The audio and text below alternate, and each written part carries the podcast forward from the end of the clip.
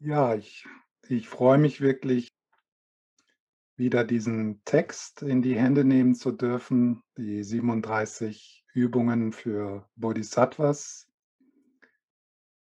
Ich habe den Text in den letzten Jahren ein paar Mal gelehrt und der ist mittlerweile so einer meiner Lieblingstexte geworden.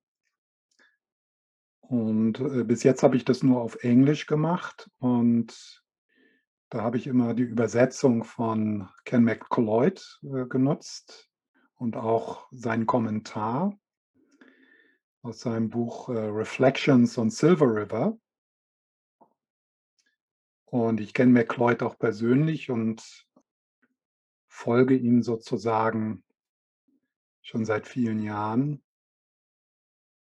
Und ich mag seine Übersetzung und seinen Ansatz, so wie er den Text interpretiert in seinem Kommentar sehr. Und letzte Woche habe ich festgestellt, dass es auch eine deutsche Übersetzung gibt. Und die habe ich auch noch rechtzeitig gekriegt. Ja, das ist also dieses Buch. Das heißt Leiden verwandeln, Glück schenken, 37 Übungen für das Auf und Ab des Lebens. Und das ist übersetzt von Silvia Wetzel. Äh, und das passt natürlich super, weil äh, Ken McLeod hat den traditionellen tibetischen Text ziemlich frei übersetzt. Also er ist so ein, er hat so diesen Ansatz, dass es in diesen Texten darum geht, dass eine Erfahrung beschrieben wird. Und ihm ist es wichtig, in seinen Übersetzungen sozusagen uns einzuladen, in die Erfahrung dieser Verse zu gehen, dieser Gedichte. Also diese Texte sind in Gedichtsform, das sind 37 Gedichte. Das kommt in der Übersetzung nicht so rüber, aber äh, im Tibetischen schon. Und da ist es natürlich schön, wenn wenn da ein Übersetzer dran gearbeitet hat, wie Silvia Wetzel, die ein sehr gutes Sprachgefühl hat und das auch soweit, ich habe es noch nicht ganz gelesen, werde das jetzt während des Wochenendes auch tun. Äh, soweit bin ich sehr, äh, bin ich sehr angetan, auch von, von ihrer Übersetzung aus dem Englischen heraus. Ja, dieser Text, äh, der ist entstanden im 14. Jahrhundert äh, bei äh, dem Autor oder Poet Tongme Sangpo. Und das ist eine der Texte, die in allen tibetischen Linien verehrt wird und praktiziert wird und weitergegeben wird von Generation zu Generation. Und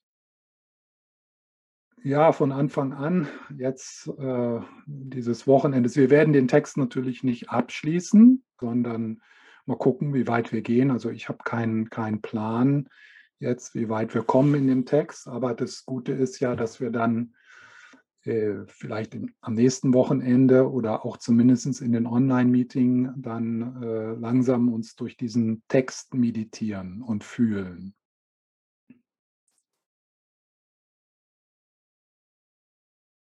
So ein, eine Intention, die ich habe, ist, mit euch zu teilen, die Möglichkeit, so einen Text wirklich auch als Praxis zu sehen.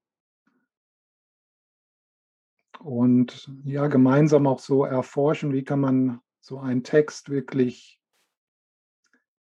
in den Alltag, in den Körper bringen, in die Gefühle bringen, so dass also das Wochenende kein kein, kein Ansammeln von buddhistischer Philosophie ist, sondern dass jeder dieser Verse tatsächlich, jeder dieser Gedichte tatsächlich so einen Raum für uns schafft für Erfahrung, auch für körperlich spürbare Erfahrung. Und das war auch die Motivation von Ken MacLeod, da so eine andere, etwas freiere, poetische Übersetzung zu machen in Worten, die uns berühren. Und auch in Worten, die uns herausfordern, denn dieser Text ist herausfordernd. Und wenn man den jetzt so als intellektuelle Übung sieht, dann ja, dann verpasst man das, was eigentlich Tongme Sangpo vor vielen hundert Jahren mit uns teilen wollte. Und was mir auch wichtig ist, ist, dass wir anerkennen, dass Tongme Sangpo ein Mensch war, genauso wie wir, mit Höhen und Tiefen. Und Tongme Sangpo hat ein sehr schwieriges Leben gehabt. Ja, früh seine Mutter verloren und seinen Vater und dann auch seine Oma. Und der hat also diesen Text zunächst mal so für sich zur Erinnerung aufgeschrieben. Und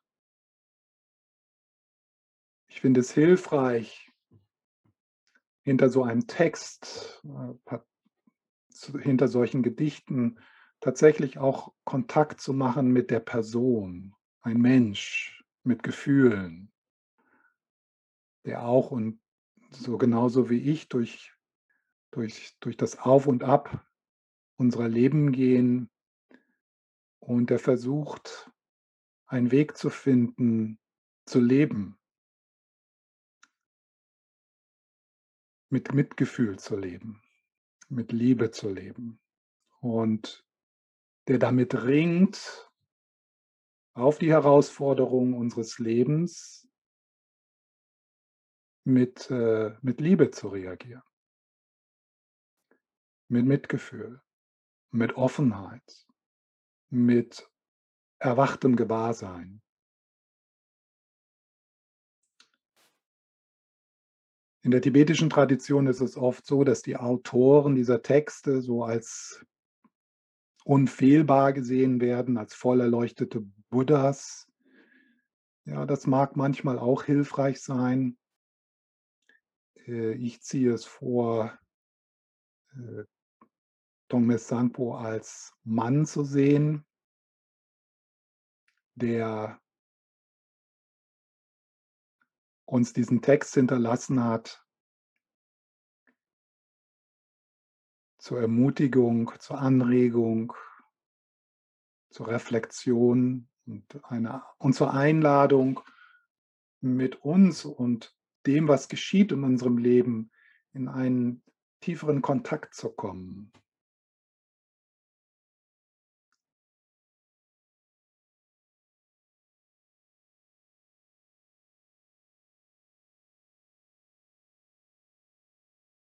So eines der Themen dieses Wochenendes, und das möchte ich jetzt auch in unsere erste Meditation mit hineinbringen,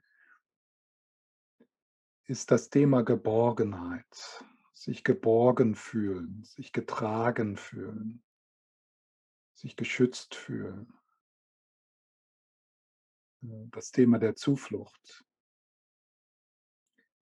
Denn in diesem Text werden wir eingeladen, im Feuer des Alltags zu praktizieren. Das ist, was der Bodhisattva macht.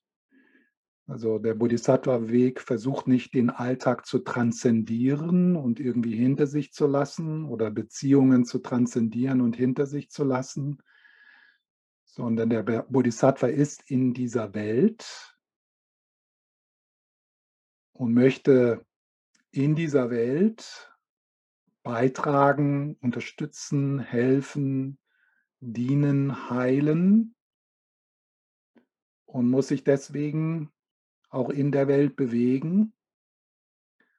Und ein wichtiger Teil, Aspekt von dieser Möglichkeit ist, dass wir unsere Fähigkeit erhöhen, liebevoll, annehmend, mit schwierigen Gefühlen zu sein. Zunächst mal mit unseren eigenen, da fängt das natürlich an. Aber wir machen das nicht nur jetzt, damit wir uns besser fühlen und ähm, leichter durchs Leben gehen.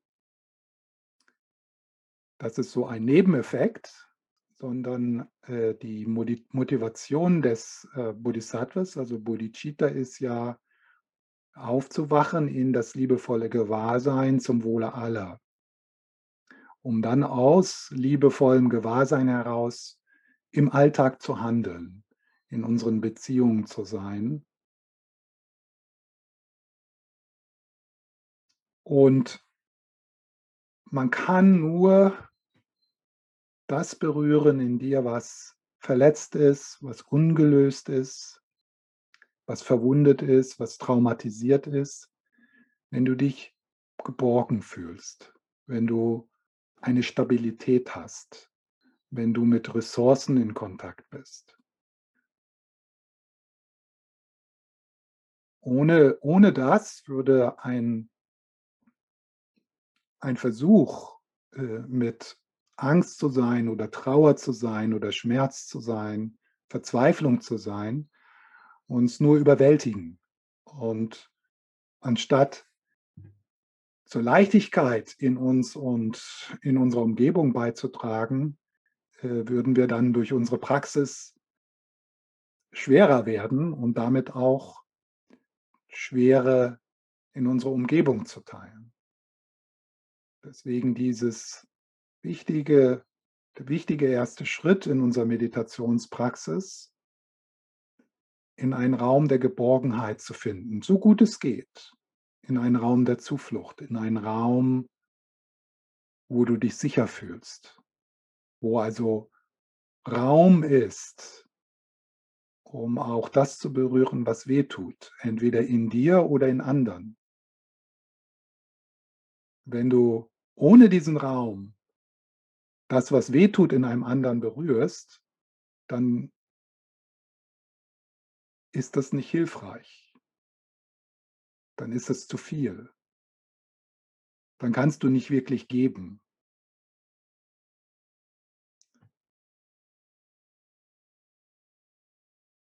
Und jetzt in dieser ersten Meditation will ich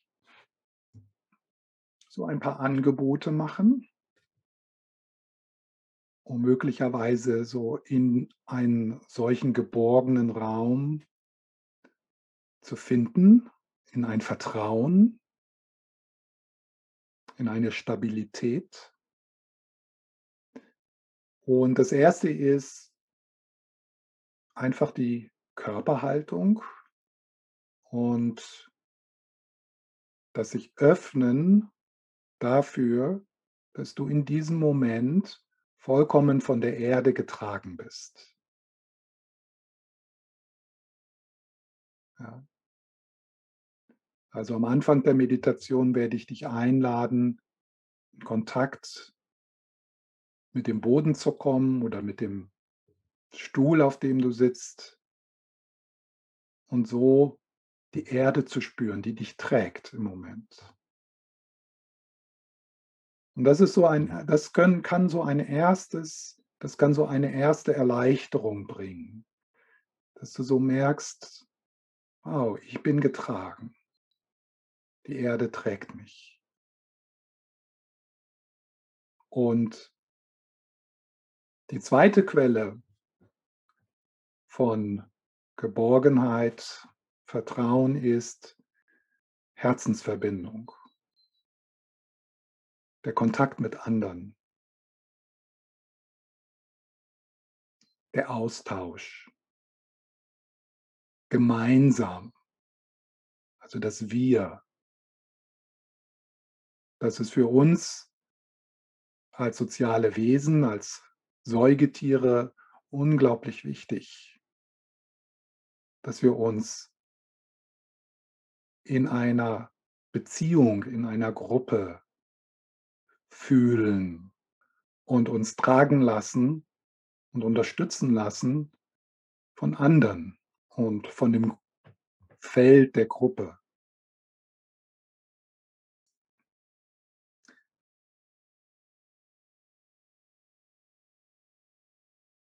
Und das ist etwas, was ihr geschehen lassen könnt. Ja, Wenn ihr jetzt zum Beispiel so in die Gruppe schaut,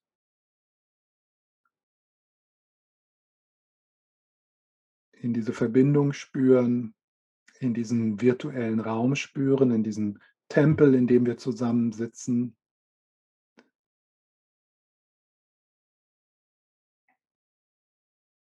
Und von deiner Seite so Kontakt zu machen, vom Herzen her, zu den Menschen, einige bekannte Gesichter vielleicht, einige unbekannte Gesichter, aber es gibt so eine Ebene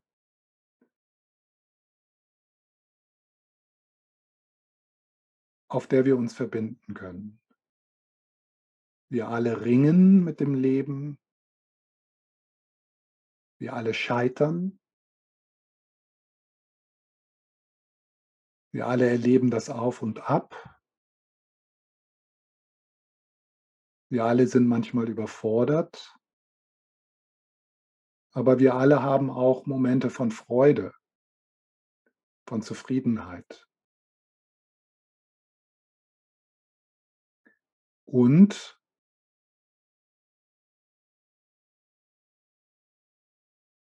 wir alle haben Buddha-Natur. Wir alle haben dieses Potenzial in uns, diese Sonne in uns von Liebe und Weisheit, die darauf wartet, entdeckt zu werden und die darauf wartet, durch dich zu scheinen, durch, durch alle uns, alle von uns zu scheinen.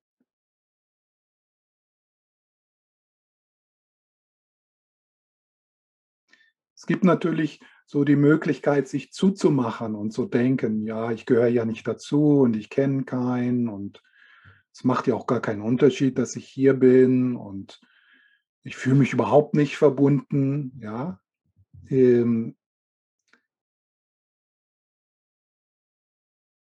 also es liegt auch so ein bisschen an dir, inwieweit du das ausprobierst, was für Geschichten, die du erzählst.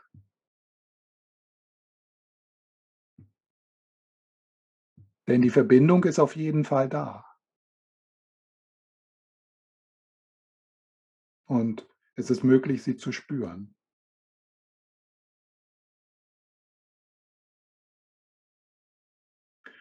Und wenn du das tust, wenn du diese Möglichkeit dir gibst, dann wirst du vielleicht auch das bemerken, was dich da blockiert.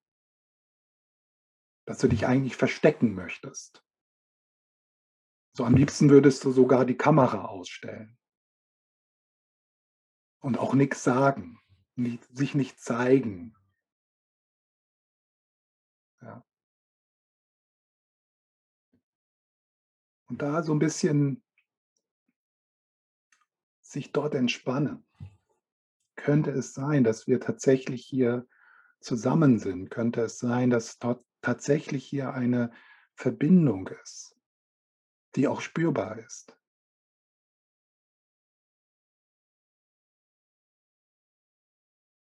Dass wir tatsächlich genauso wie wenn wir in einem Raum sind, so ein erfahrbares Feld erzeugen über diese vielen Hunderten von Kilometern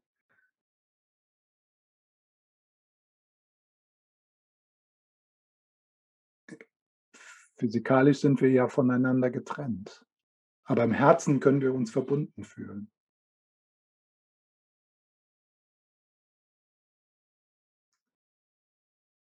So, die dritte äh, Quelle von Geborgenheit, Zuflucht, Vertrauen äh, sind die Symbole für Weisheit und Mitgefühl,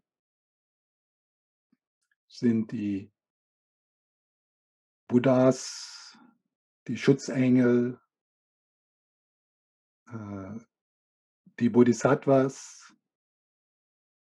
Und während der Meditation werde ich also in unseren äh, virtuellen Meditationsraum, in unseren Tempel hier, diese Schutzengel einladen. Und da möchte ich dich auch bitten, äh, so für alle, ja, nicht nur für dich, sondern auch für die anderen, so deine Schutzengel zu rufen, was immer das auch für dich ist. Buddhistisch oder nicht buddhistisch, Personen, die göttliche Präsenz, ja, Lichtwesen, von denen wir auf einer Ebene natürlich wissen, dass sie Aspekte unserer, unseres eigenen Seins sind. Symbole für erwachtes Gewahrsein in uns.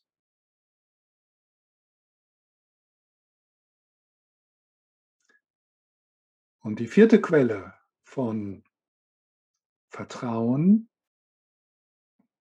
von Geborgenheit, das ist das wichtigste Thema hier in diesem Text, zumindest so wie Ken McLeod es interpretiert. Und diese Quelle von Vertrauen, Geborgenheit, Zuversicht, Mut, tiefgründige Liebe ist erwachtes Gewahrsein, ist Rigbar, ist die Natur deines Geistes. Und unsere Grundannahme an diesem Wochenende ist, dass erwachtes Gewahrsein in diesem Moment, so wie er ist, ohne jede Vorbereitung, ohne jede Übung, das erwachtes Gewahrsein in diesem Moment schon vollkommen perfekt uns angeboten wird. Schon vollkommen perfekt vollkommen erwacht, in diesem Moment alles umgibt und alles durchdringt. Das ist also der, die Freiheit oder das, das Aufwachen oder die Erleuchtung oder der Himmel, dass das nicht etwas ist, was in der Zukunft liegt, etwas, was wir erreichen, sondern etwas, was in diesem Moment durchscheinen darf, wenn wir es lassen.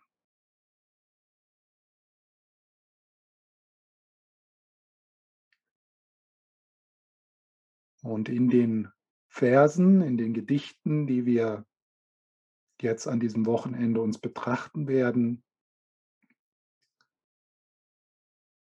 wird dieser, diese, dieses Aufzeigen immer wieder mit hineingebracht in, in die Gedichte, in die Verse. Diese Möglichkeit. Der direkte Weg. Das Aufzeigen dessen, was in dir schon immer geheilt war, ganz ist und das auch durch das, was in unserem Leben geschieht, nicht beschädigt werden kann.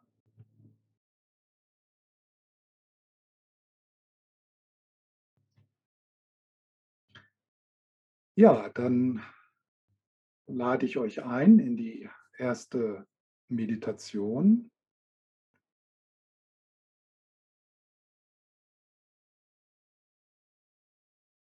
Stimmt das, dass meine Stimme abbricht? Hallo, bei mir zumindest leider, aber das wird wahrscheinlich an meiner Internetverbindung liegen. Ist das für andere auch? Nein, es liegt immer an der eigenen Internetverbindung. Es wird nicht besser, wenn man für alle, wenn jetzt ganz viele Kameras ausschalten. Ah, okay. Ja. Aber wie, wie, wie ist das? Kommt das bei dir an, alles, Christian? Ja, ja, ganz gut. Ja, okay. Ja. Bei mir auch. Mhm, okay. Also es liegt immer an der eigenen Internetverbindung. ja. Äh, Christina, Christina, versuch vielleicht die Kamera auszuschalten. Vielleicht ist es ja. dann besser. Wenn man die, also wenn man schlechte Verbindung hat und die eigene Kamera ausschaltet, wird es für einen besser. Ja, okay. Erfahrungsgemäß, okay. Ja, ja. Schau mal. Ja,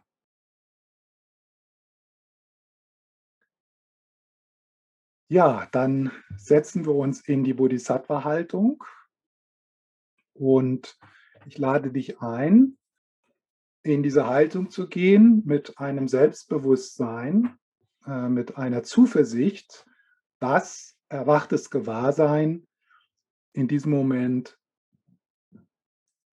zugänglich ist, dass erwachtes Gewahrsein dein, deine wahre Natur ist. Erwachtes Gewahrsein ein, anderer, ein anderes Wort für Buddha-Natur. Und wenn du das nicht wirklich glauben kannst, dann tu wenigstens so. Ja? Fake it until you make it. Ja. Also die Einladung ist, jeden Gedanken, der irgendwie sagt, ich bin nicht gut genug und ich muss noch viel mehr üben und ich verstehe das alles nicht und ich kriege das nicht mit und so weiter, dass diese Gedanken, die dürfen zwar kommen, man kann das ja nicht, äh, man kann das ja leider nicht einfach abstellen, aber dass ihr dem mal nicht so glaubt, äh, dem, diesem Aspekt in euch, ja? sondern dass lass so wie ein, wie ein Radioprogramm im anderen Raum, das dich nicht interessiert, lass das einfach durchziehen. Das ist das Narrative selbst, die Geschichte von ich bin nicht gut genug. Ähm, und das können wir mal so liebevoll ignorieren. Ja. Äh, und stattdessen äh, diese Einladung, in der Haltung auch so auszudrücken, ich habe das Recht hier zu sein und ich bin gut genug. Und das ist hier mein Platz. Das ist hier mein Platz auf der Erde. Und ich bin willkommen auf diesem heiligen Platz.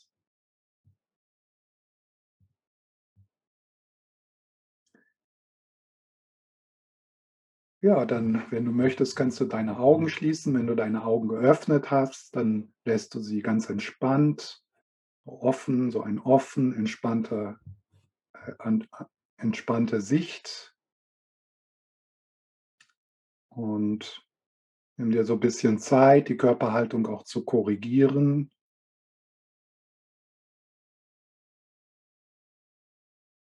So dass dein Brustkorb sich öffnet etwas.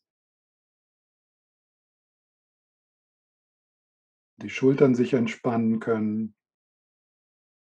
So, diese Bodhisattva-Haltung ist so eine Mischung von Zärtlichkeit und Aufrichtigkeit, Freundlichkeit und aber auch Mut und Stärke. Also das ist so beides da.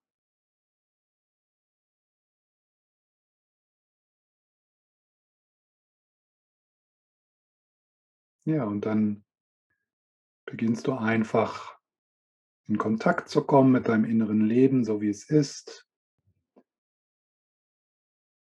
Wirklich mal so zu spüren, was du mitbringst und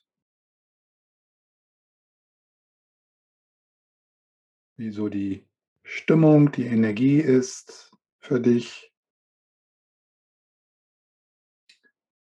Und um das um dort hineinzuspüren, musst du natürlich vom Kopf weg in den Körper spüren, so als ob dein Gewahrsein in den ganzen Körper gleitet, bis hinunter in die Füße.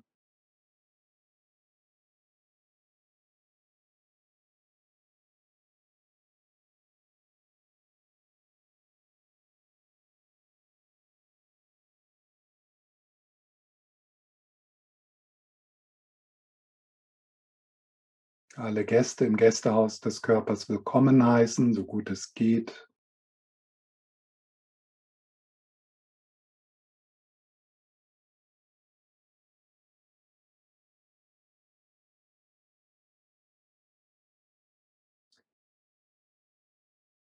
Und dann ist es hilfreich, den Atem etwas in den Vordergrund zu holen. Nicht so als Konzentrationsübung, sondern den Geist, das Gewahrsein so um den, um den Atem herum ansammeln, ohne dass der Raum enger wird. Und dann etwas vertiefend atmen. Und mit dem Einatmen dann in den Körper gleiten. So als ob du dich umarmst mit dem Einatmen. Und dann folgst du dem vertieften Ausatmen in deine Umgebung, in die Weite. Lässt den Fokus los.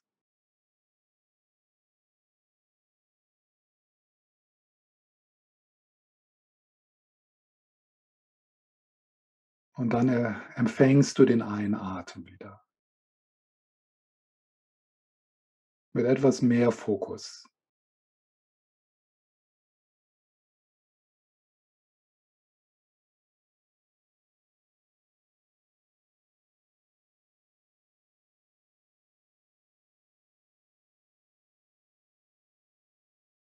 Und dieser Fluss des Ein- und Ausatmens, das bleibt auch der Anker in der Meditation.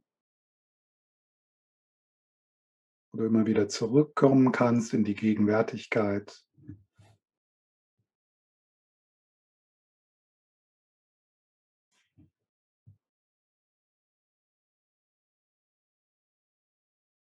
Und mit dem Ausatmen, da kann vielleicht sogar so ein Seufzen mal sein. So nach getaner Arbeit sich auf eine Bank setzen, so ein, ein Loslassen, so dass der Bauch weicher wird und die Schultern.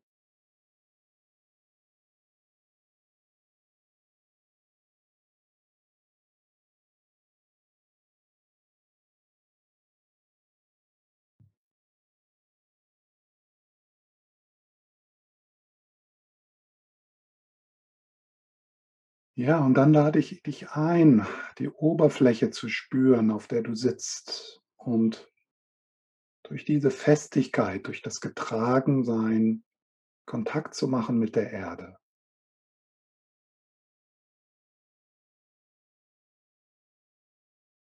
Bemerke einfach, wie, jede, wie dein ganzer Körper getragen ist. Jede Schicht deines Körpers ist unterstützt und getragen durch die Erde. Und vielleicht könnte man hier sagen Mutter Erde.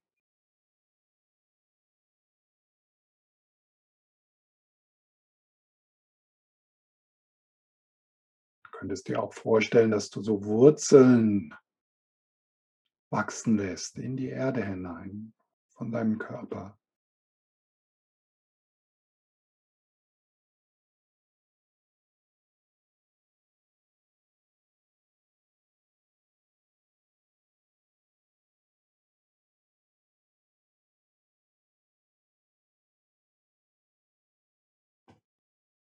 Und spüre die Stille der Erde.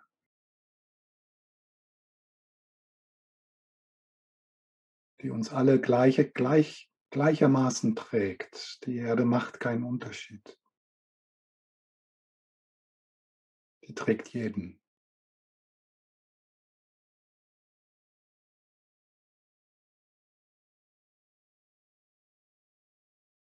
Und da gibt es auch nichts zu tun. Einfach still sitzen und sich tragen lassen. Und wenn dann dein Geist, deine Hirngespinste in die Vergangenheit oder in die Zukunft gehen oder in den Kommentar, dann kehrst du wieder zum Atem zurück und zum Erdelement.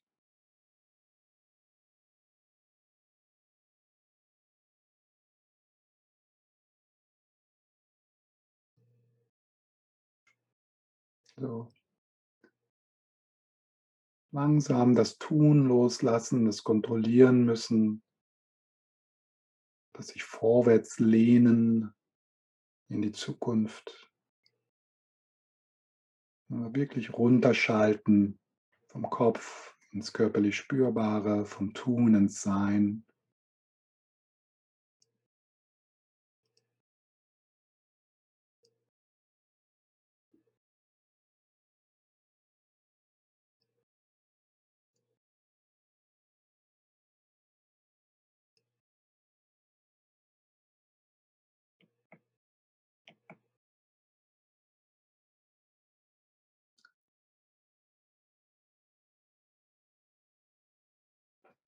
Und wenn du im körperlich Spürbaren etwas Unruhiges findest oder etwas Enges, etwas Unbehagliches,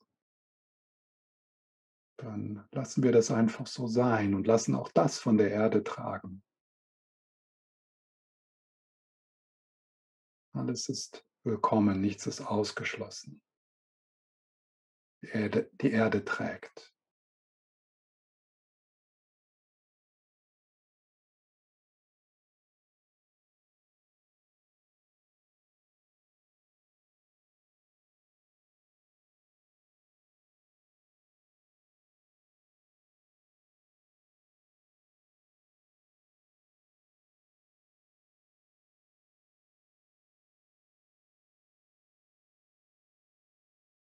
So, die nächste Quelle ist die Herzensverbindung. Das Wir, das Zusammensein in diesem Augenblick. Dass wir anerkennen, dass wir gemeinsam auf der Erde sitzen und dass wir zusammen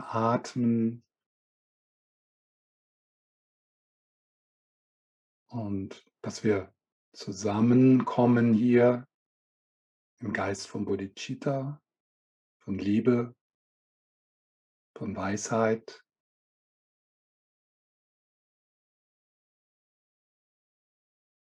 Und erlaube dir zu spüren, als ob du so in eine der andere Dimension kommst. Also so als ob wir tatsächlich einen heiligen Ort gemeinsam betreten so wie ein Retreatzentrum oder ein Meditationsraum oder eine Kirche.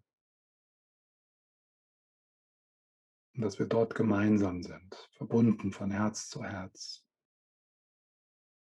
Als ob sich dort Brücken von Licht bilden, von Buddha-Natur zu Buddha-Natur, von erwachten Gewahrsein zu erwachten Gewahrsein.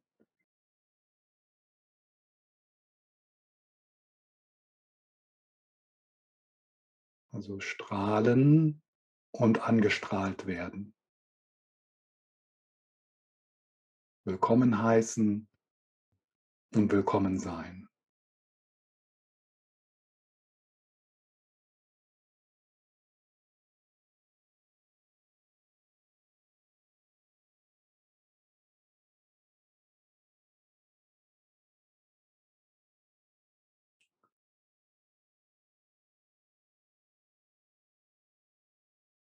Dann die dritte Quelle von Vertrauen oder Geborgenheit oder Zuflucht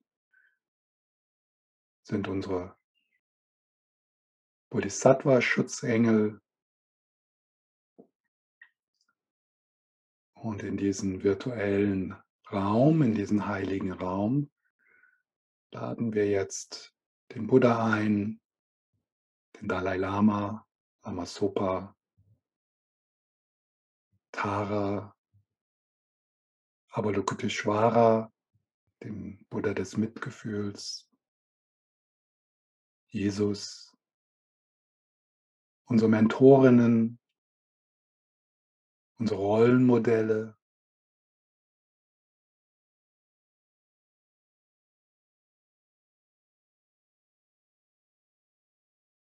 und die füllen den Raum um dich und in dir mit Herzenswärme, mit Weisheit, mit Licht.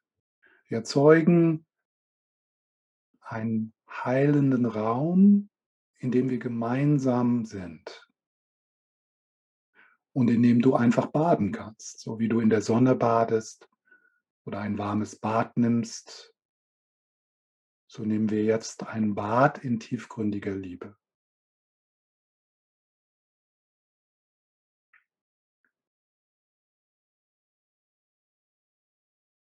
Und alles, was in dir geschieht, Gefühle, Gedanken, Körperempfindungen, geschieht in diesem Licht, in dieser Präsenz. Da ist auch so ein Duft, ein heilender Duft. vielleicht wie von Rosen oder Lavendel, eine Blumenwiese oder was immer du verbindest, welche Düfte du verbindest mit Heilung, mit Loslassen, mit sich öffnen, mit Vertrauen.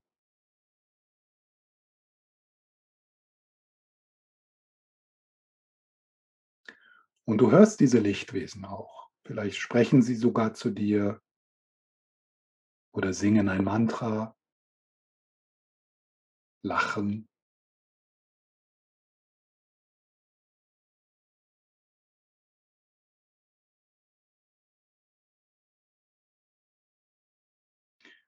Und vielleicht berühren sie dich sogar an der Schulter, an der Wange, an der Hand.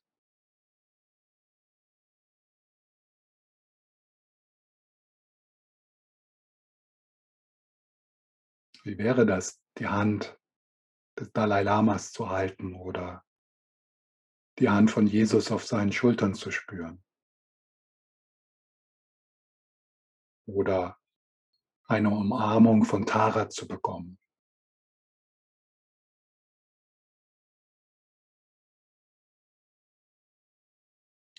Und lass das geschehen. Sodass dein ganzer Körper, jede Zelle deines Körpers sich etwas erleichtert, sich etwas entspannt. Ganz besonders dort, wo du hart mit dir bist. Wo Schuld ist oder Scham, wo Schmerz ist, wo etwas Ungelöstes ist.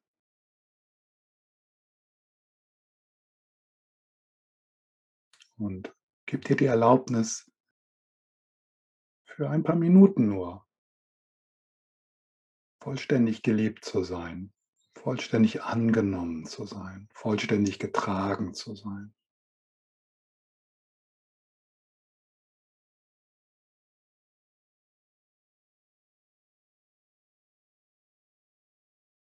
Und der Atem geschieht in diesem Raum mit dem Einatmen, diese heilende Energie in den Körper verteilen und dann mit dem Ausatmen in die Gruppe geben, in deine Umgebung geben.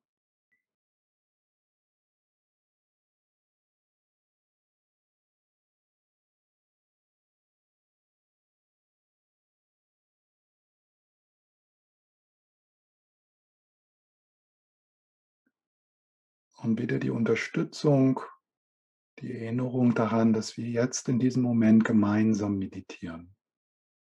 Wir sind gemeinsam, hier ist ein Wir.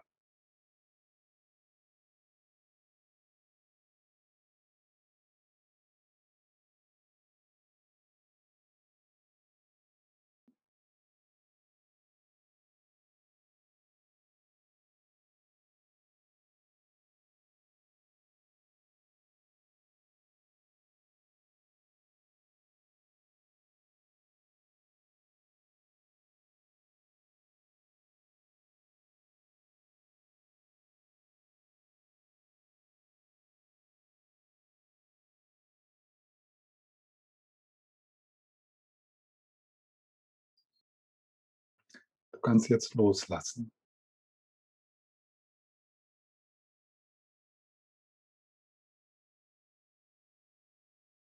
Du bist gehalten, geborgen, willkommen.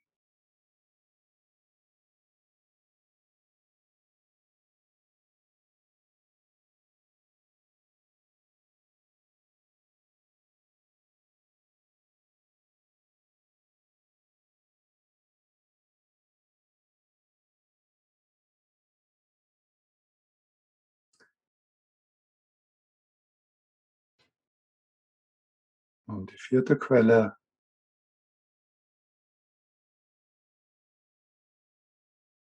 von Geborgenheit ist die tiefgründige Stille, der ursprüngliche Frieden, das Feld der Präsenz, in dem die Dinge kommen und gehen.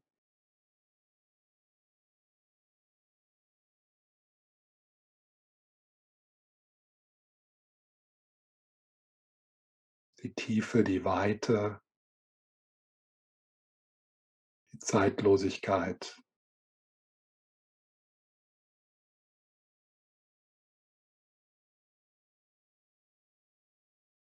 Das Göttliche.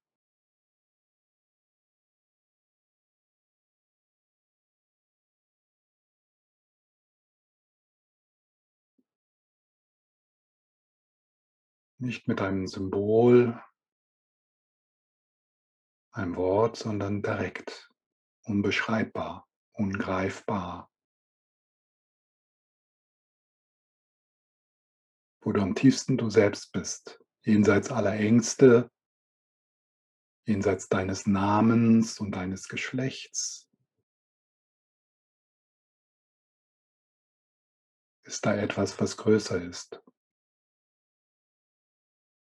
Etwas, was wir miteinander teilen.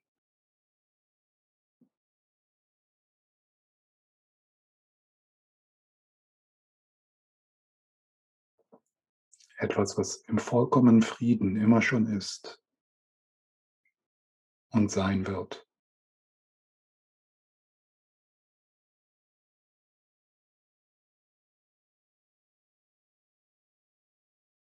Ein zärtlicher Raum, durch den dein Leben geschieht.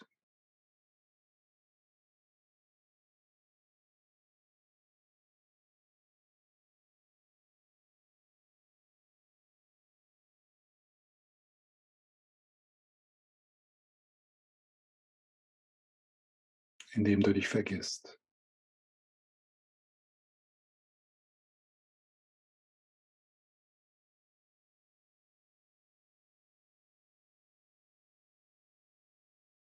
Zwischen all den Wolken, die kommen und gehen,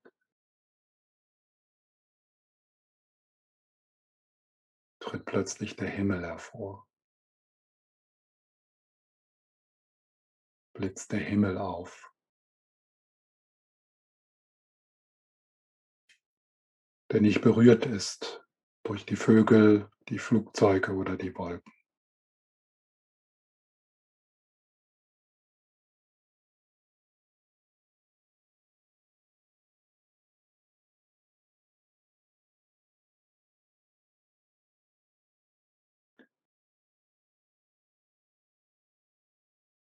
In diesem weiten Raum deiner wahren Natur gibt es keine Furcht mehr, weil es gibt nichts zu verteidigen.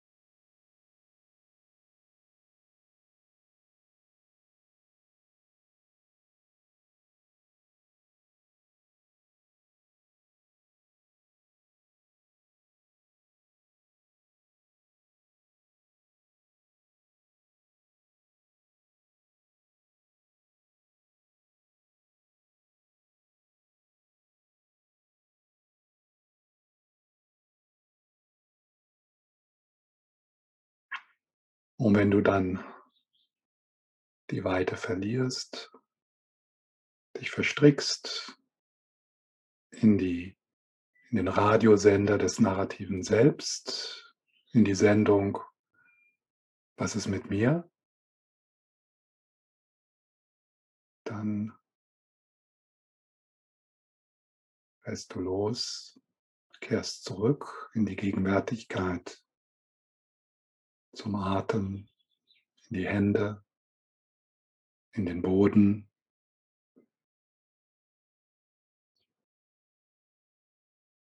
Und dann in die Weite, in die Tiefe, in die Grenzenlosigkeit.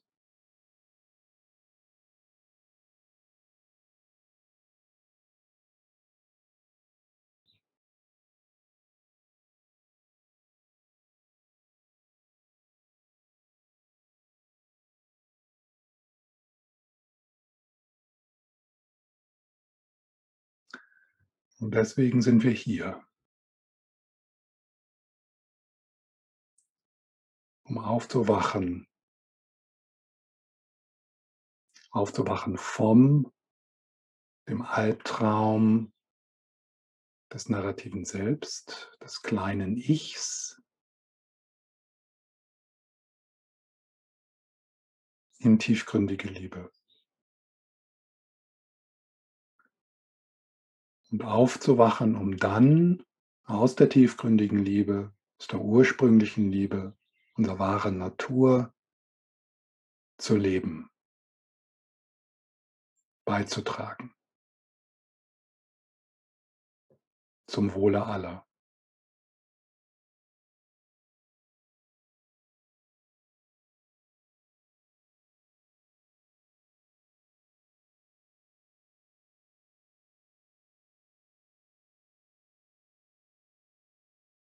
Wenn dieser Wunsch aufzuwachen zum Wohle aller in dir geboren wird, dann betrittst du den Bodhisattva-Weg.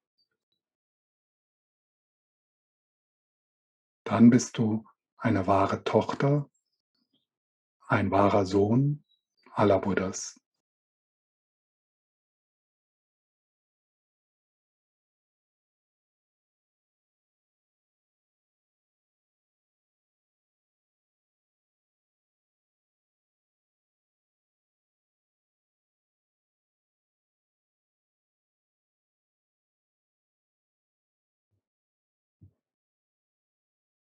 Ja, und dann nimm dir die Zeit, aus dieser Meditation hinaus zu gleiten, ohne den Bodhisattva-Sitz zu verlassen.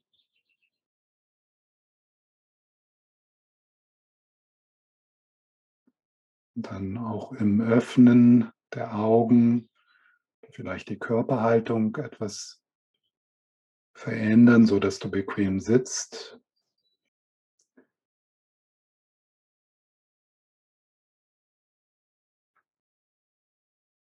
Aber doch möglicherweise noch mehr als vorher im körperlich Spürbaren, im Kontakt mit der Möglichkeit, so mehr aus der Körpermitte zu schauen, aus dem Herzenraum zu schauen.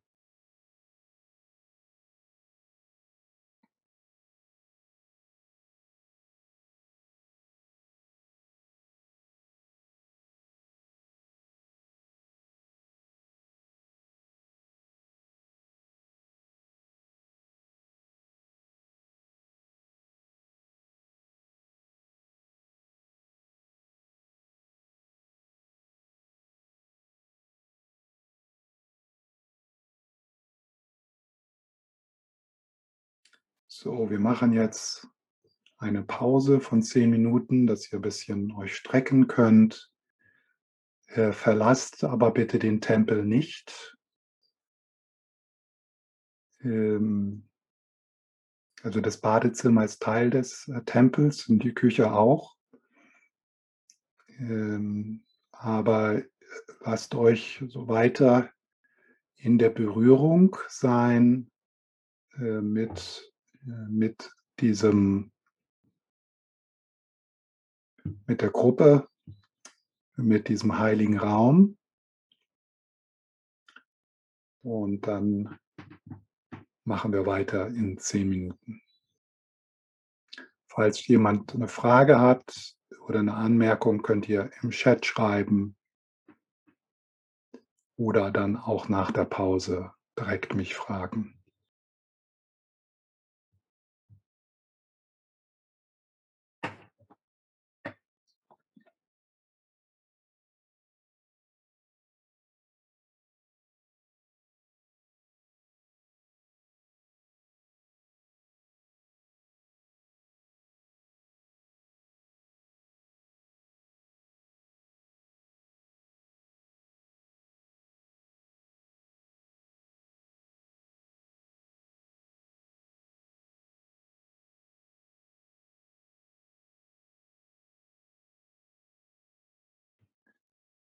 Ja, und dann auch wieder die Einladung, dass du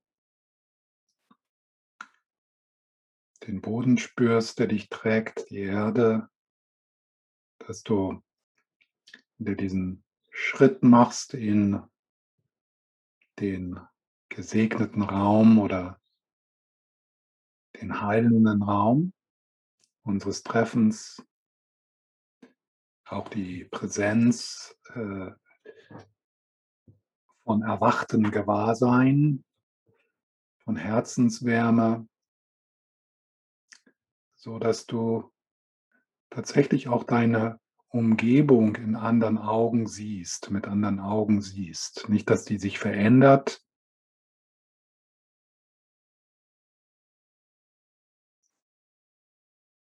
aber man kann ja Dinge unterschiedlich anschauen. So mit der Haltung, naja, das ist halt mein Raum und der könnte sauberer sein oder schöner oder ich muss auch mal wieder streichen sondern das hier ist der Ort meines Erwachens. Das ist der heilige Tempel. Ich bin am richtigen Platz mit den richtigen Leuten und mit dem richtigen Lehrer.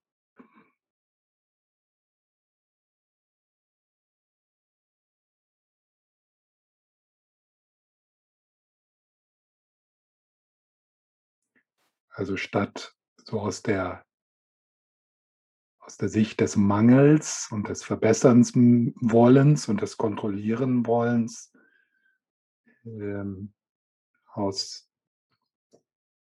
mit Buddha-Augen schauen.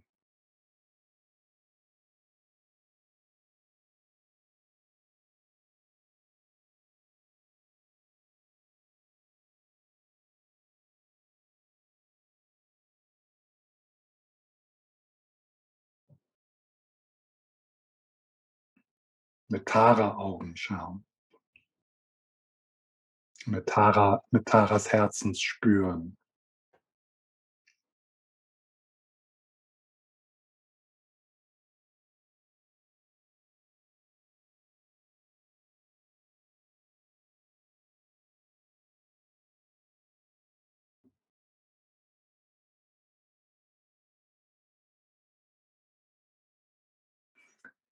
Bevor ich in den Text gehe, möchte ich ein Gebet oder ein Gedicht äh, von Tongme Sangpo äh, vorlesen. Der ist nicht aus diesem Text, sondern aus einem anderen Text, den er geschrieben hat, der äh, ganz gut so die Stimmung äh, ausdrückt in, oder den Raum ausdrückt, in den wir gehen, wenn wir diesen Text sozusagen betreten, wenn wir diesem Text begegnen.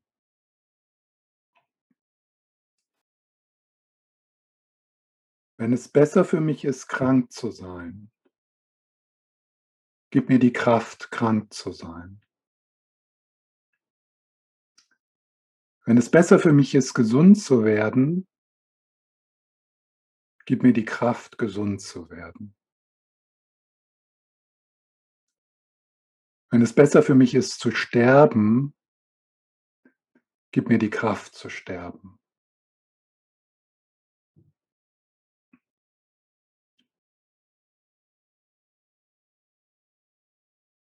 Es ist sicher spürbar, dass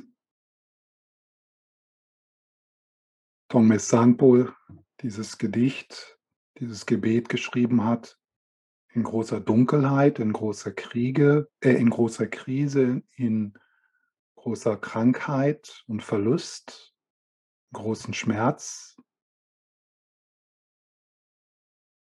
Und ich lade euch nochmal ein, wenn ich das jetzt nochmal vorlese,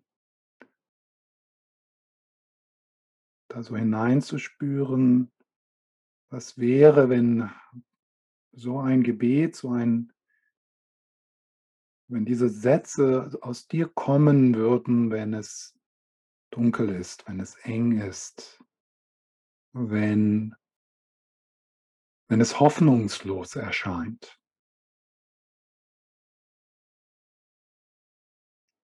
Ja, diese Haltung, die aus, in diesem Gedicht beschrieben wird, beschreibt Ken McLeod äh, in seinem Kommentar, das Leben schenkt dir un unterschiedlichste Erfahrungen. Jede Erfahrung hat unendlich viele Dimensionen.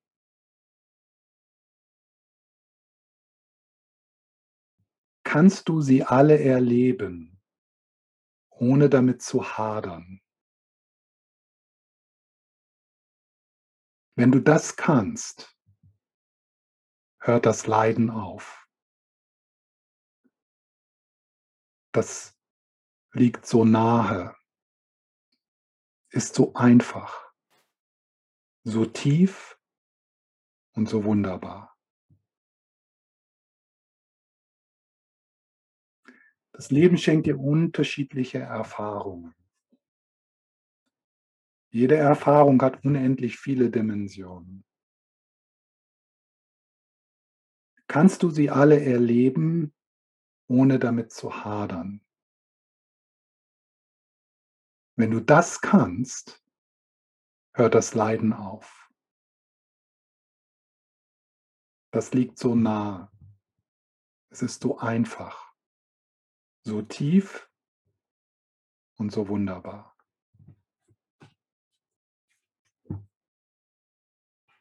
Und dann nochmal Tongme Sangpo.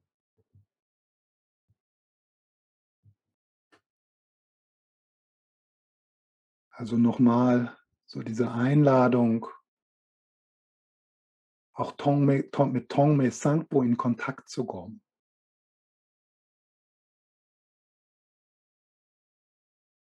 Als jemand genauso wie uns, der hadert, der ringt, der seinen Platz sucht als Mensch in diesem unglaublichen, schwierigen, herausfordernden Verkörperung. Gar nicht so von oben herab, so als Buddha sozusagen.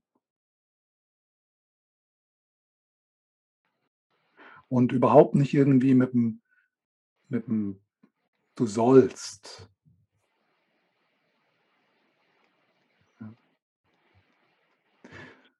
Hier wird natürlich ein Ideal beschrieben, das wir nicht erreichen werden.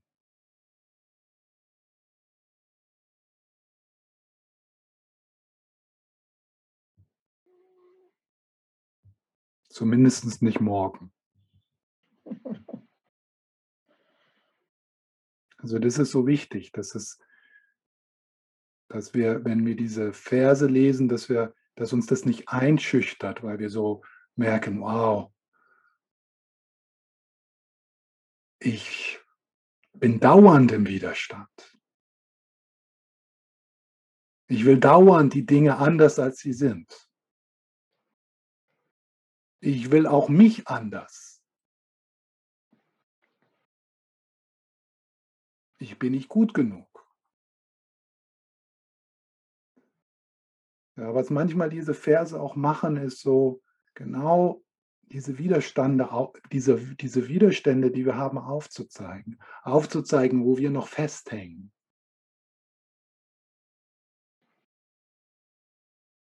Wo hängst du fest in deinem Leben? Wo bist du noch am Hadern? Und das ist Leiden. Und ist es möglich, dort etwas zu öffnen, etwas loszulassen? Ein kleines wenig von 100% Widerstand zu 95. Und das bringt Erleichterung.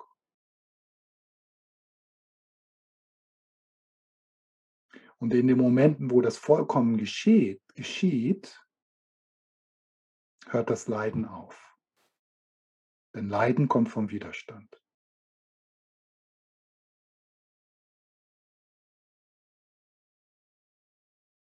Leiden kommt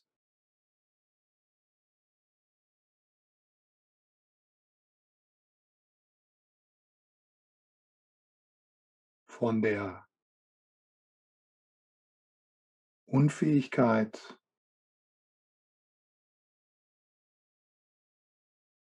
diesen Moment nicht so zuzulassen, wie er ist.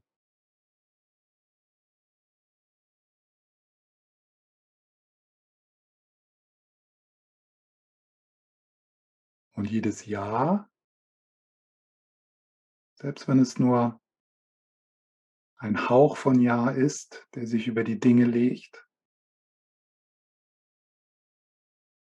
verringert das Leiden. Sofort, unmittelbar. Nicht morgen, nicht in einer Woche, sondern unmittelbar. Nicht, dass die Krankheit dann weggeht oder der Verlust oder der Schmerz,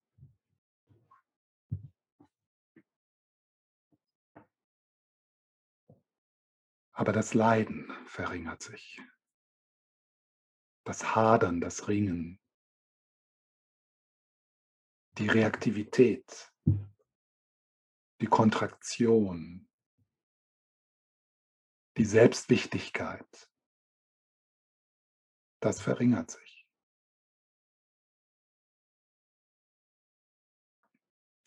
So nochmal das Gedicht. Wenn es besser für mich ist, krank zu sein, gib mir die Kraft, krank zu sein. Wenn es besser für mich ist, gesund zu werden, gib mir die Kraft, gesund zu werden.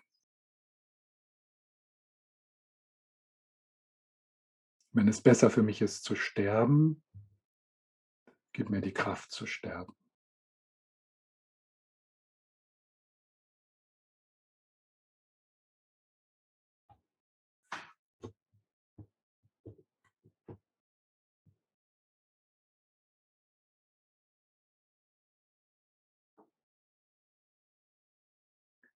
So kannst du in diesem Moment dein Leben so wie es ist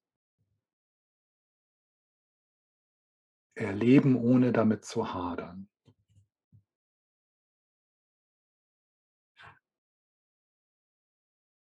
Wenn du das kannst, hört das Leiden auf.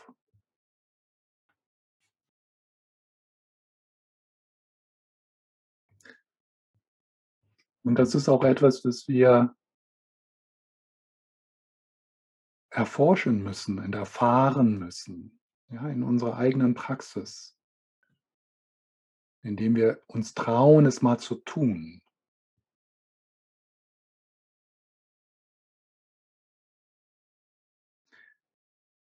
Eine der Herausforderungen hier ist natürlich, das bedeutet, das zu fühlen, was du fühlst.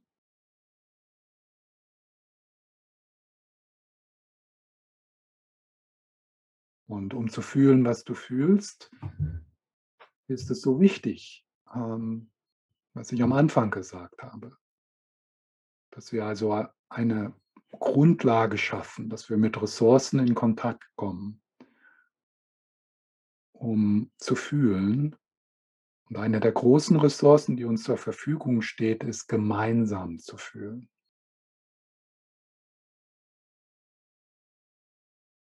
Im Englischen nennt man das Co-Regulation. Gemeinsam, nicht alleine auf den Gefühlen sitzen und sie unterdrücken, sondern im Wir, Wir fühlen.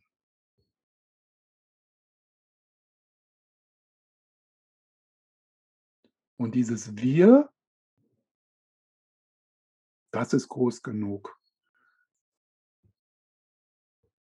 Das ist weit genug, das ist liebevoll genug. Das kann tragen. Wir gemeinsam können das tragen. Selbst die schlimmsten Dinge.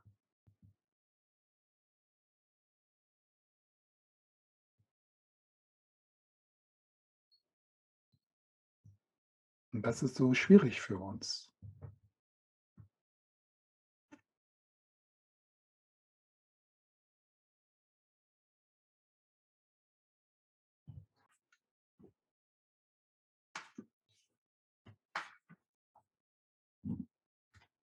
So der Text beschreibt oder lädt ein in den Bodhisattva-Weg 37 Übungen für den Bodhisattva. Vielleicht sollte man hier sagen für Bodhisattva-Babys, so wie uns.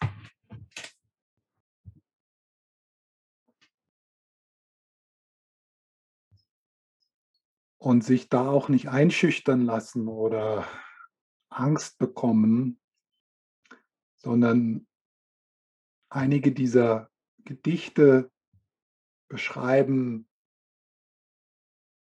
das Ideal oder das Ziel, richten unseren Kompass aus.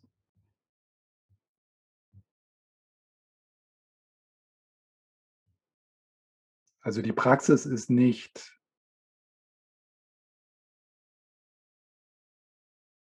dein Leben voll zu, zu erleben und mit nichts zu hadern, das ist nicht die Praxis.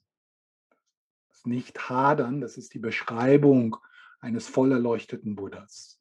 Das ist äh, ein, ein voll erleuchteter Buddha, ein Erwachter, ein Erwachte, ist eine Person, die ihr Leben, die alles vollkommen erfahren kann und mit nichts hadert, die also in der Welt ist, aber nicht von der Welt.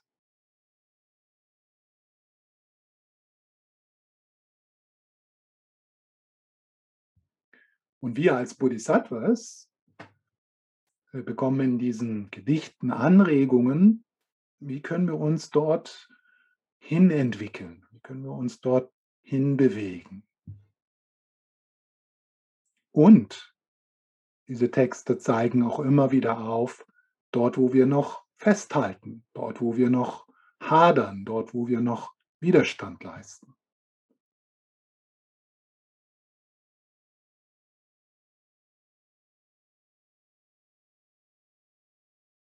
Was machen wir dann damit? Mit dem Hadern, mit dem Widerstand, dort liebevoll hinschauen.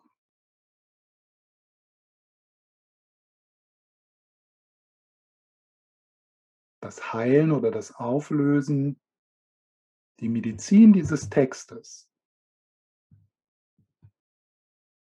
ist im Grunde nur eine einzige Medizin. Und das ist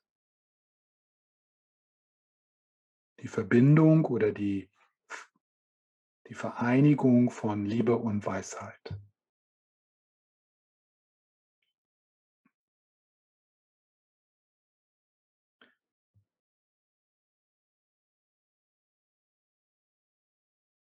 Ken MacLeod in seinem Kommentar zu diesem Gedicht, das ich gerade gelesen habe, beschreibt einen Bodhisattva. Das möchte ich jetzt noch mit euch teilen. Ein Bodhisattva ist jemand, der oder die Mitgefühl lebt und ausstrahlt. Mitgefühl lebt und ausstrahlt. Mitgefühl wird normalerweise als Gefühl verstanden. Aber das Mitgefühl eines Bodhisattvas ist kein Gefühl. Es ist kein Mitleid. Es ist eine Qualität des Gewahrseins. Jenes Wissens, das der Kern unseres Menschseins ist.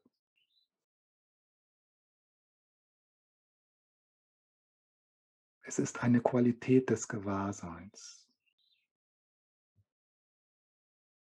Jenes Wissens, das der Kern unseres Menschseins ist. Es ist eine Qualität, die schon da ist, die wir entdecken können. Es ist ein Schatz in uns, ein unzerstörbarer Schatz. Und wir sind geboren, den zu heben. Und diesen Schatz, den findest du nicht irgendwo in Tibet oder den findest du auch nicht in diesem Kurs. Den kann dir niemand geben, sondern diesen Schatz, den hast du schon.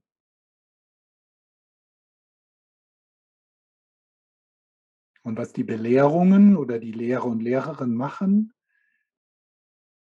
die zeigen das auf. Die ermutigen dich. Aber heben musst du den schon selber.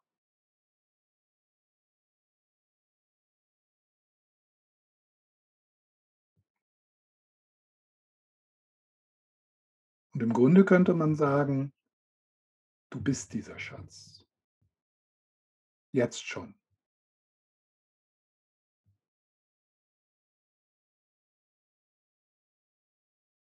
Und es gibt Blockierungen, Verengungen, die diesen Schatz zeitweilig verhüllen.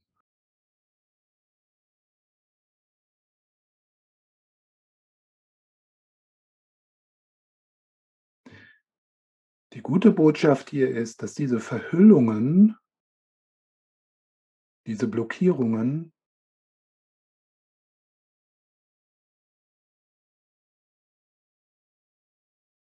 hauptsächlich Gedanken sind.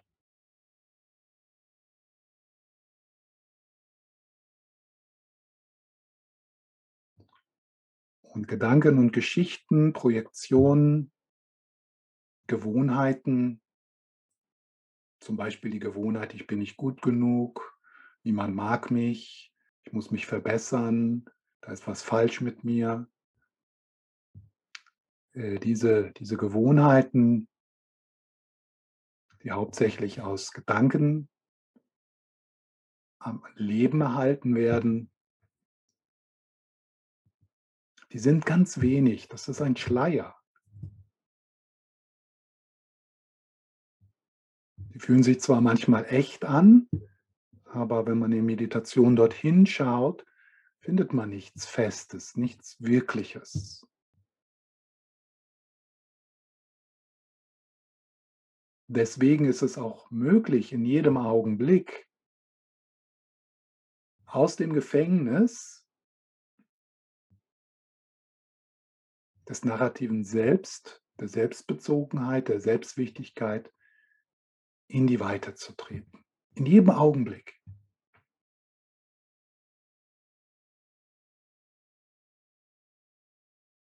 Nichts aus der Vergangenheit ist wirklich real, ist wirklich hier. Also das Gefängnis, in dem wir uns, äh, wo, wir uns oft das Gefängnis von Gewohnheiten, das Gefängnis von Ängsten, das Gefängnis des Haderns,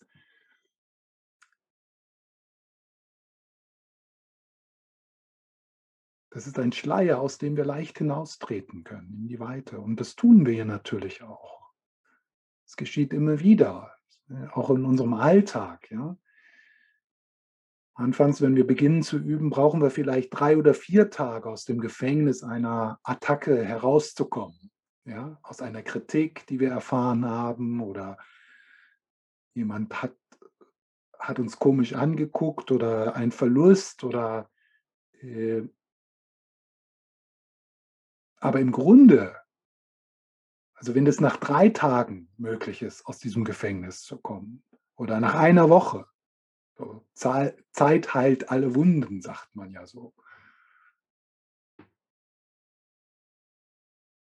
Warum nicht heute? Warum nicht jetzt?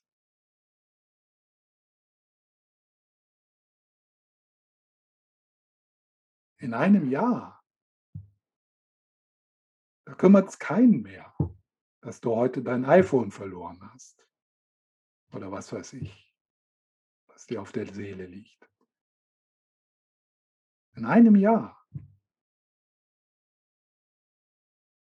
In 50 Jahren.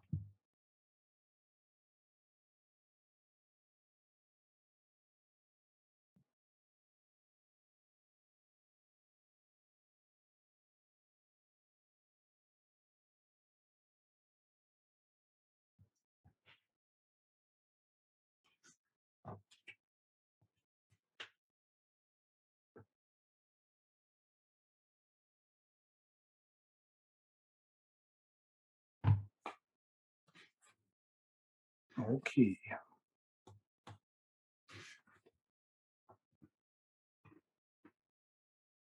Ist da eine Frage? Ah. Nein. Ich habe schon eine Frage, Stefan. Ja, Die, die Verse, die klingen von Dr. Sanfo, die klingen doch so, als ob er zu Gott sprechen würde. Aber es ist jetzt das, das Karma, das ihn krank werden lässt oder gesund werden lässt. Nicht?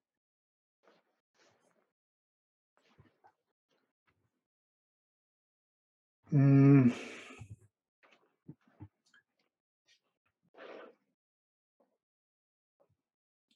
Das ist, ja, das ist interessant. Äh, äh, äh, wenn man dieses Gedicht liest, äh,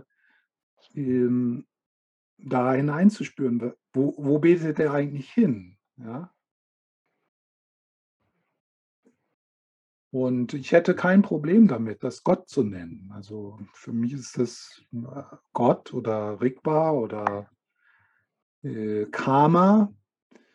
Äh, Alle diese Worte beschreiben etwas, was man nicht beschreiben kann. Im Grunde sind diese Worte wie Karma oder Gott oder Buddha-Natur äh, Worte, die ein Mysterium beschreiben. Etwas, was wir nicht greifen können. Aber etwas, was jederzeit in unser Leben brechen kann, ohne dass wir es verstehen, ohne dass wir es, ohne dass wir es fassen können. Und natürlich Dongme Sangpo hatte jetzt nicht irgendwie so ein Konzept von einem Schöpfergott oder sowas, wo vielleicht so ein Christ, der dieses Gebet sagen würde, würde das so zu einem Schöpfergott, zu einem von ihm getrennten, getrennten Wesen beten. Aber äh, man könnte ja auch so mehr in die christliche, Mystik gehen. Ja? Da, und dann würde man eher, eher, eher in, in, würde man eher eine Übereinstimmung finden. Beantwortet das deine Frage? Ja, das letzte habe ich zwar nicht verstanden, aber ich verstehe im Grunde, was du sagen willst. Ja, das ist genau. ja. Ich weiß, im Grunde verstehst du, was ich sage.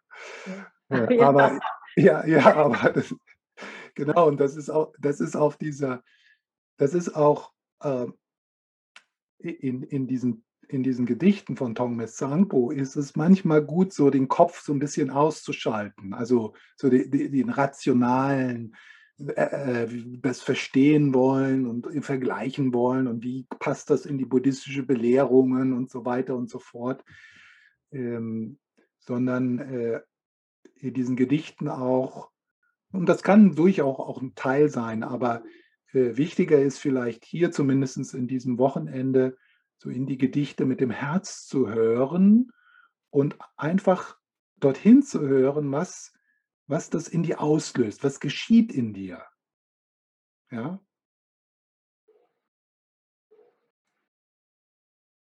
Also nicht so viel interpretieren, sondern so, so genauso wie wenn man, man kann ja auch Musik oder Kunst oder äh, andere Gedichte so analytisch, rational irgendwie, ja, und wenn man, wenn man nur so auf, auf Kunst äh, zugeht, dann verpasst man vielleicht die wichtigste Dimension die, der Kunst, die eine, ein Ausdruck von einer menschlichen Erfahrung ist, des Künstlers, des Poeten, des Musikers.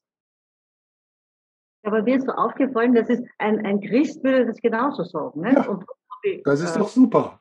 Ja, ja. Aber das irgendwie hat mich das gewundert, Ja, andererseits.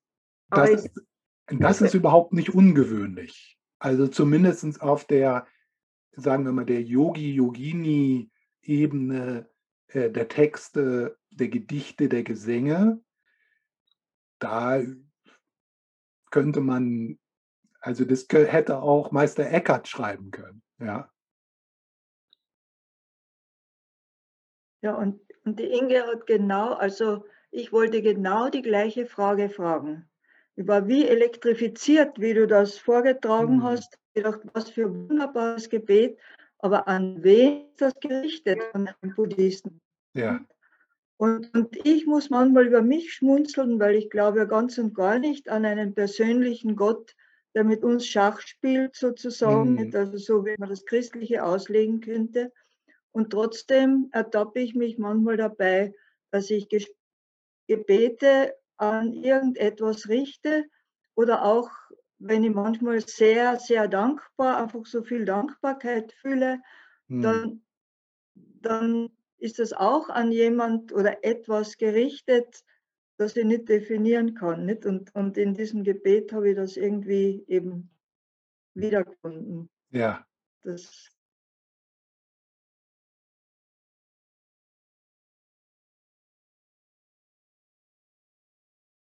Okay, ich bin wieder da. Ich war mal kurz weg.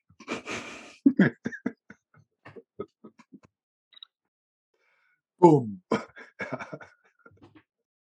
So schnell geht das. Ja, aber ich habe das mitgekriegt, was du gesagt hast. Ja, Brigitte. Mhm. Ja. Und ja, also diese, äh, diese, diese Praxis der Hingabe an etwas, was größer ist, äh, hat schon auch eine, seine Rolle im tibetischen Buddhismus. Also äh, zum Beispiel die Tara-Praxis wird sehr, wird sehr viel so in diesem, in diesem Sinn praktiziert. Aber das ist, ist noch eine eher oberflächliche Ebene. Also es geht dann auch in der Tara-Praxis darum zu erkennen, dass dieses Symbol von Tara ein Symbol einer inneren Qualität ist.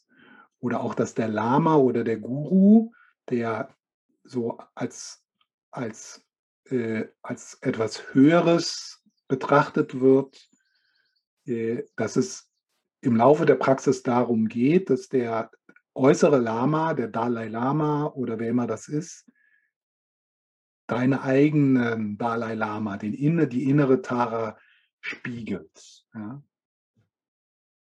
Aber ich denke, so ist das auch in der christlichen Mystik, zumindest was ich so verstanden habe. Also die Ebene des Schöpfergottes und an Gott beten und so, das ist, so- ist so eine, eine, eine Ebene, äh, die hilfreich ist für viele, aber die nicht wirklich äh, den Kern der christlichen, der christlichen Erfahrung ähm, beschreibt. Ja,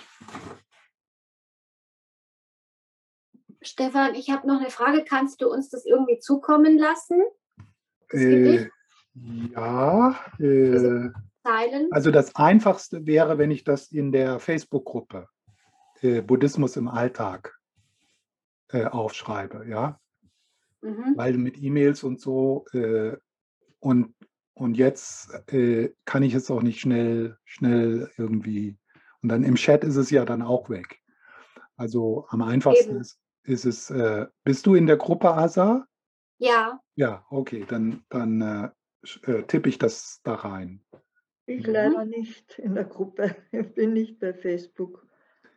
Aber ich krieg's ich schon vielleicht von jemandem. Ich Christian, danke schön. Gott, das wollte ich Ja, ja, bitten. ich hab grad Danke. an dich gedacht, ja. Mhm. Gut.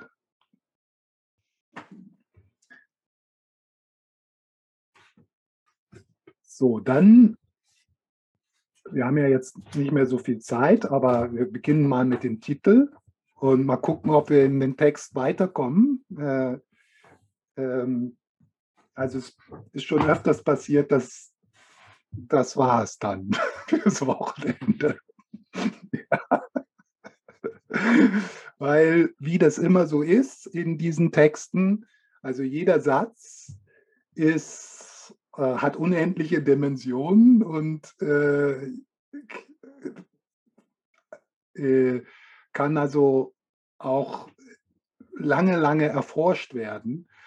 Und äh, das ist auch so mit diesen Texten, also wie dieser hier, die 37 Übungen, das ist so ein Text, das ist nicht ein Text, den man so durchliest und dann ins Bücherregal steht, stellt und sagt, okay, na, wieder ein anderes Buch gelesen. Das ist jetzt fertig, ja.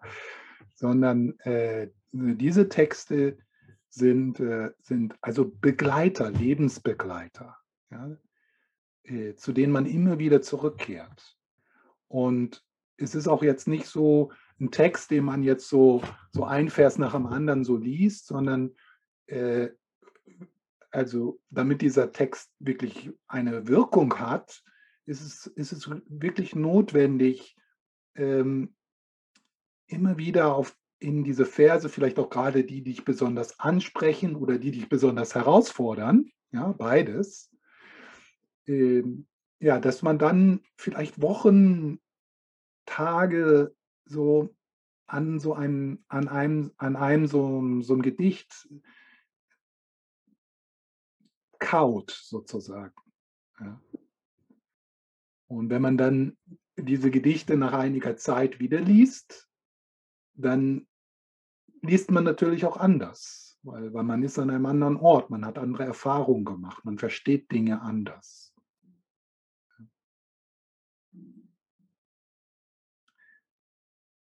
Also der Text beginnt mit Namo Lokeshvarya. Namo Lokeshvarya. Das ist Sanskrit und das ist so eine Tradition äh, in Tibet, dass also die Texte beginnen äh, mit, ein, mit einem Sanskrit, ähm, wie sagt man, also Namo ist, ähm, ich nehme Zuflucht oder ähm, Homage, to pay homage, so ein, ein ja, Ehrerbietung. Ehrerbietung, ja. Mhm. Ja.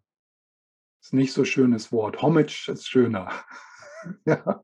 To pay homage. Ehrerbietung, ja. Äh, ja. Und äh, Lokeshvarya, das ist ähm, ein, ein, eine Kurzform von Avalokiteshvarya, also der Buddha des Mitgefühls, Shenresik in Tibet, in, auf Tibetisch der Buddha des Mitgefühls. Den gibt es in verschiedenen äh, aus, äh, in verschiedenen symbolischen, äh, mythischen ähm, Ausprägungen, also den Vierarm Shenresik, Tausendarm Shenresik, so unterschiedliche, unterschiedliche Symbole. Und im, Shenresik oder Avalokiteshvara ist so ein mythisches Wesen, ein Symbol für diese Einheit, die ich schon genannt habe, die Einheit von Mitgefühl und Weisheit. Also ein, ein liebevoller Blick auf alle Wesen, ja, a loving gaze, ein liebevoller Blick, ein mitfühlender Blick und gleichzeitig aber auch die Leerheit aller Dinge sehen. Dass nichts eine feste eigene Substanz hat. Dass die Dinge nicht unabhängig voneinander existieren. Und ja, das Thema von Weisheit, das wird in dem Text auch natürlich noch tiefer betrachtet. Und äh, Ken McLeod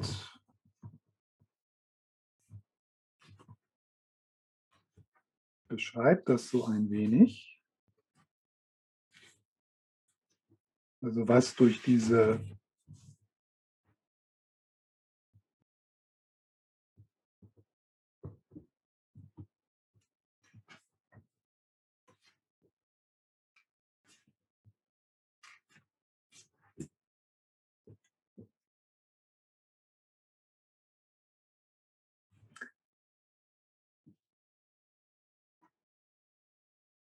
Stell dir vor, du bist Avalokiteshvara.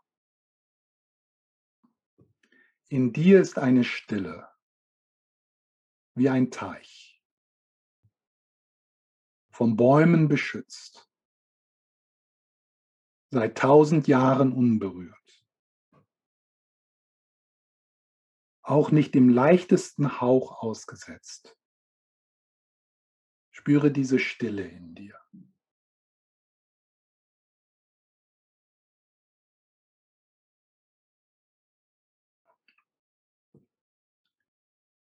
Tiefgründige Stille, ursprüngliche Stille. Ja, die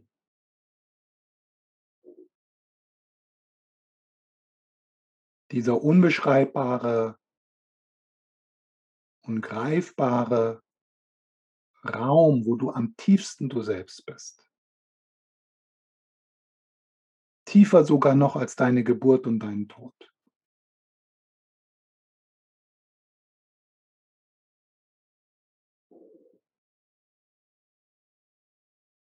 Also das, was sich öffnet, was sich offenbart, wenn du für einen Moment all das loslässt, was du glaubst, was du bist. All das, was dir genommen wird, bald schon, wenn dieser Körper stirbt. Wenn all das weg ist. Also das ist diese Stille.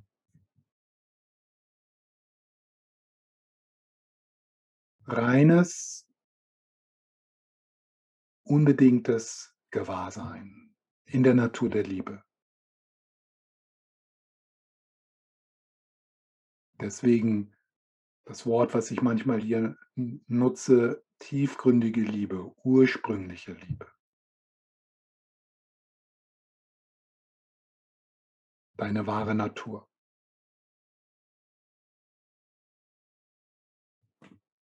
Durch diese Stille kannst du alles hören. Du hörst den Schrei eines neugeborenen Babys. Du hörst das fassungslose, verzweifelte Stöhnen einer jungen Frau, als ihr Freund mit ihr Schluss macht. Du hörst das schmerzvolle Schluchzen einer Frau mit Brustkrebs. Du hörst das Seufzen eines Mannes,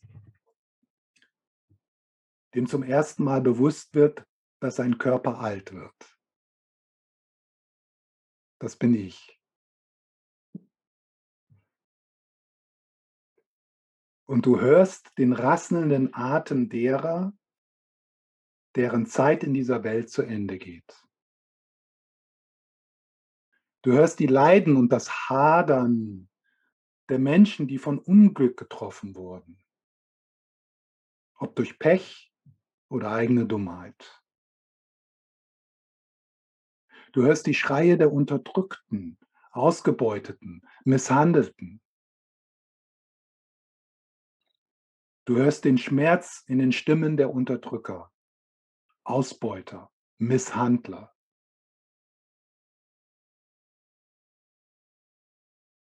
Du hörst das Leid der Welt. Was tust du?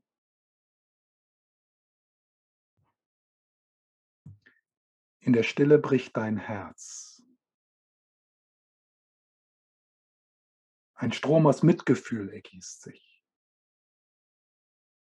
Du streckst deine Hände aus und berührst den Schmerz jedes einzelnen Menschen.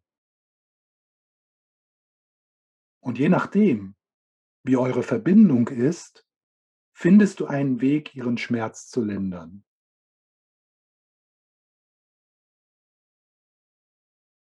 Dabei erkennen alle für einen Moment diese offene Stille, eine Ruhe, die sie noch nie zuvor erlebt haben. Dieser Moment ändert alles.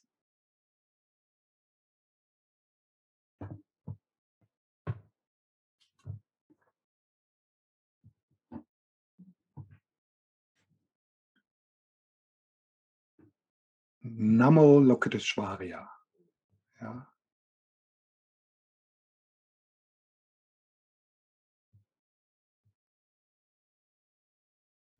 das Preisen,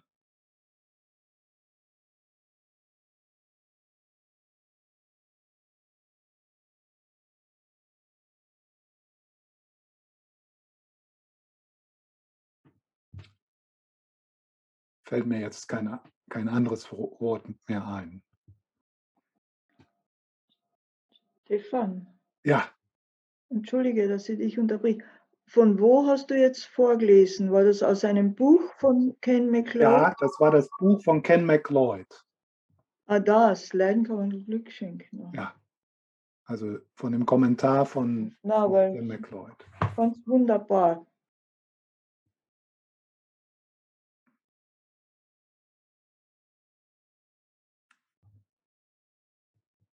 Silvia Wetzel benutzt das Wort Lobpreis. Ja?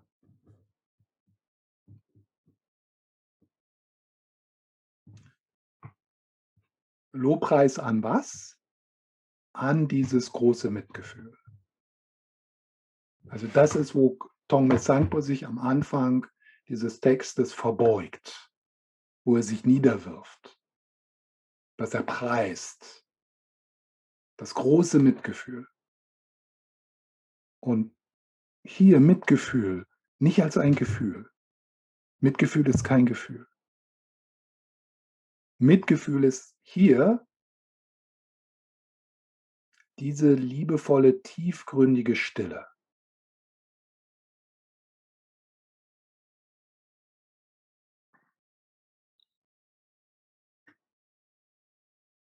Darf ich noch was fragen? Ja, Am Anfang heißt es doch irgendwie, dass das Herz bricht.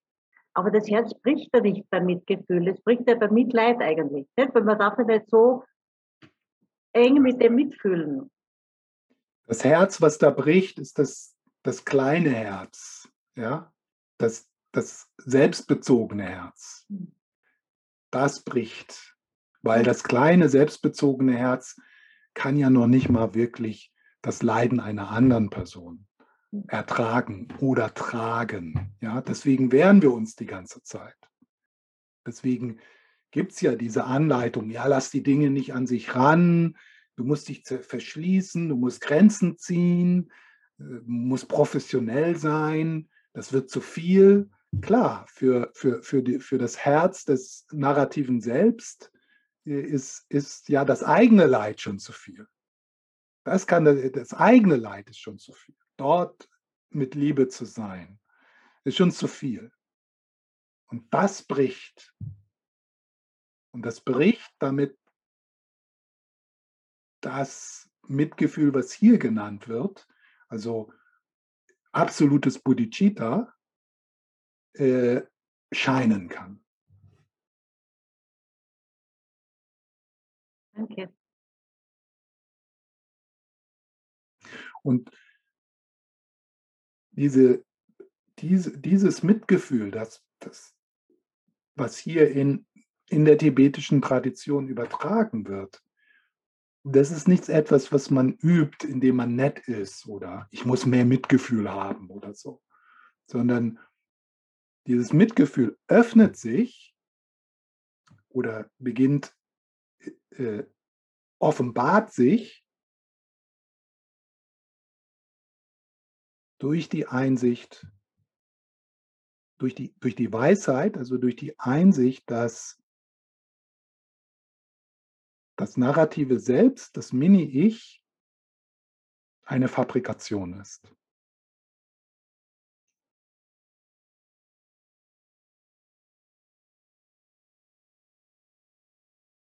Also wir müssen uns nicht anstrengen, mitfühlender oder netter zu werden. Das ist auch gut, ist aber sehr provisorisch, ist auf der Ebene des narrativen Selbst, ist auf der konzeptuellen Ebene, sondern dieses, dieses Mitgefühl hier, das große Mitgefühl, erscheint spontan, wenn wir die Weisheit vergrößern. Wenn wir beginnen, uns selbst und das sogenannte Außen, wenn wir beginnen, das zu sehen, wie es ist, wenn wir unsere eigenen Projektionen der Trennung durchschauen und Kontakt machen mit Realität zum ersten Mal.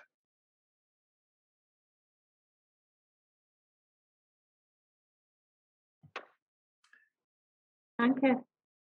Ja. Das, habe ich, das ist schon eine, eine gute Erklärung jetzt gewesen. Oh, danke.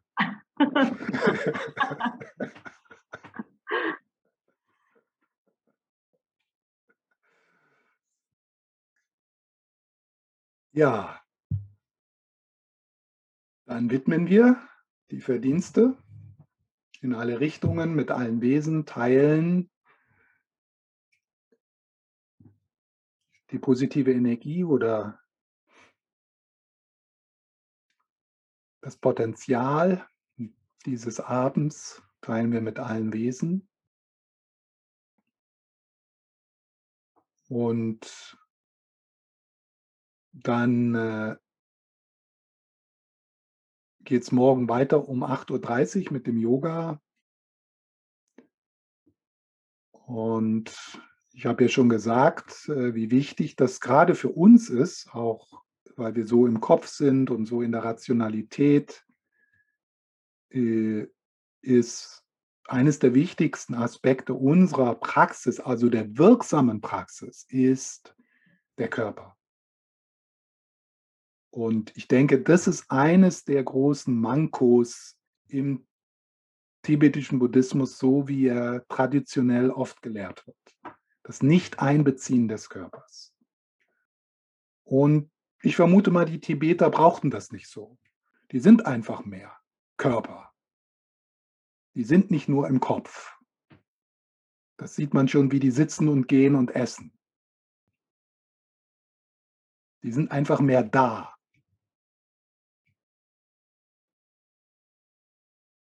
Es hat sich noch keiner befreit durch Studium.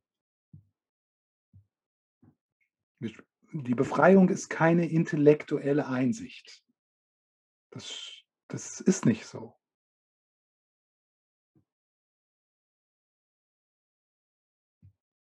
Und äh, Körperarbeit, körperlich arbeiten, im körperlich spürbaren Arbeiten, den Körper auch mitbringen ins Studium und in die Texte. Das würde ich 50-50. Also nicht nur 5% Yoga und dann 95% Mantras oder äh, was weiß ich, äh, sondern 50-50 oder vielleicht für uns 60, äh, 60-40 äh, oder ja, 60.